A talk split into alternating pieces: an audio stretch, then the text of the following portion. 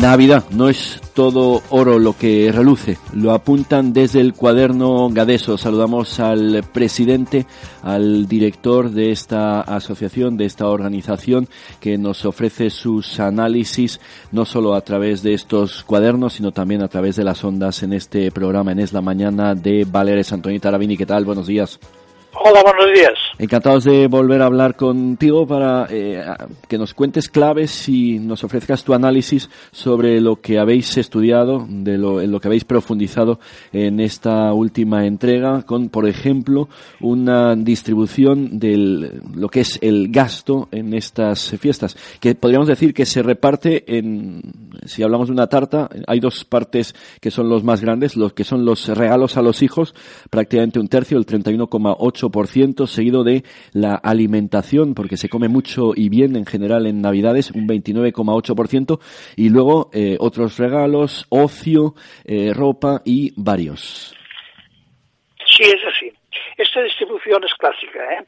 Se está produciendo en el conjunto de España, porque tenemos unos hábitos prácticamente muy similares. Es, lo que pasa que hay dos cosas que hay que tener en cuenta, sobre todo una esta media de gasto, cuando tú la analizas de manera cuantitativa, hay una desproporción, para ser prudente, muy notable. vamos a ver.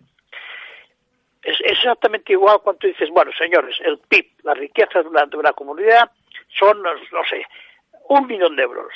Es una tontería. Pero esto no significa que todo el mundo participe de este millón de euros, porque la participación es desigual. Unos tendrán 800.000 y otros tendrán 200.000. Por tanto, hay que analizar la desigualdad de esta distribución de gasto, no porque queramos la igualdad, pero sí por lo menos que la desigualdad no sea realmente, digamos, brutal. ¿no? Hay, hay, grandes brechas en este sentido. Apuntamos los datos que leemos. 1.642 euros son los que se gasta en Navidades una persona eh, de media de clase alta. La clase baja, 204. Y ahí en medio está la clase media, precisamente 620 euros de, de gasto, 412 en el caso de la media baja y en el caso de la media alta eh, llegan a superar incluso los 1.000, con 1.018 según vuestra estadística. Sí, esto es un trabajo que estamos haciendo de manera intensiva hace años, que es, digamos, segmentar todos los temas, ¿no? Eh, clase, baja, con toda una serie de características que en las revistas se pueden ver, clase media baja, clase media media, clase media alta y clase alta. ¿Qué se está viendo ahí? Que lo que está desapareciendo es la clase media, lo que está sufriendo. Que la crisis que pegó fuerte sobre la clase media que como tú sabes, la clase media significa eh, teóricamente un segmento de la población que tiene aspiraciones y por tanto es un ascensor hacia arriba, después de la crisis y la crisis este ascensor se paró. ¿Y qué ha pasado? Que la clase media alta, tú has dicho la cifra, se aproxima mucho a la clase alta, la clase media media está prácticamente stand-by y las clases medias bajas se están yendo para abajo. Esto es un tema que es importante tener en cuenta no para ser, vamos, pesimistas o alarmistas, pero creo que es importante que cuando tenemos una enfermedad, los médicos lo deben hacer es hacer el diagnóstico acertado. ¿eh? y a partir del diagnóstico puedes tomar medidas.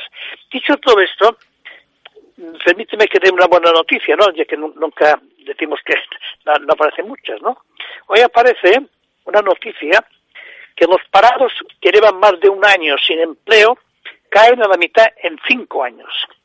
Esto no es importantísimo porque, como todos sabemos, cuando una persona pierde el empleo a los 45 años, que Dios le coja con pesado, porque es muy difícil que consiga otra vez un empleo, ¿no? Entonces, claro, esta bajada es muy significativa, pero muy significativa, ¿no? Entonces, fijaros, eh, entonces, ¿qué ha pasado aquí? Ha pasado aquí que la administración pública que creo que ha sido correcta, con otras cosas no lo es, ha hecho unos programas específicos definiendo unos oficios específicos que de algún modo van destinados a estas personas y ha tenido relativo éxito. Por tanto, es una buena noticia dentro de las cosas que van bien, pero no van tan bien como podrían ir, que una buena noticia siempre es bueno para la Navidad. Sí, desde luego. Eh, lo que pasa es que eso, las estadísticas muchas veces no, no reflejan toda la realidad, sigue habiendo muchos dramas y eso es en lo que incidís, que no es oro todo lo que reluce en estas, en estas fiestas y que la Navidad no luce igual para, para todos. Así es. Y otra cosa solo puntual, que tampoco no es descubierta en América, pero está descubierta, el 41% considera que las, las fiestas navideñas son de consumo el, eh, que considera, consideran que son fiestas familiares es un 38 y un 8 fiestas religiosas. Esto no significa que la gente no tenga un Belén en su casa, pero lo tiene más por criterios familiares de tradición que por religioso. Ese tema religioso es un tema importante y anuncio que el mes de enero vamos a hacer otra revista sobre analizar la religiosidad de las ideologías. Sí, porque es muy curioso. Solo para un 0,3 no significan absolutamente nada estas eh, fiestas de Navidad, si bien muchos subrayan eh, que son unas fiestas marcadas por el, por el consumismo. Esto ya ha llegado y, forma parte también, ya no solo son las fiestas tradicionales, religiosas, cristianas, sino que eh, forma parte de las, de las Navidades año tras año. Muchísimas gracias por estas reflexiones, Antoni Tarabini. Un abrazo muy fuerte y hasta la próxima. Gracias y felices Navidades. El responsable de Gadeso con nosotros en directo. Muy felices fiestas.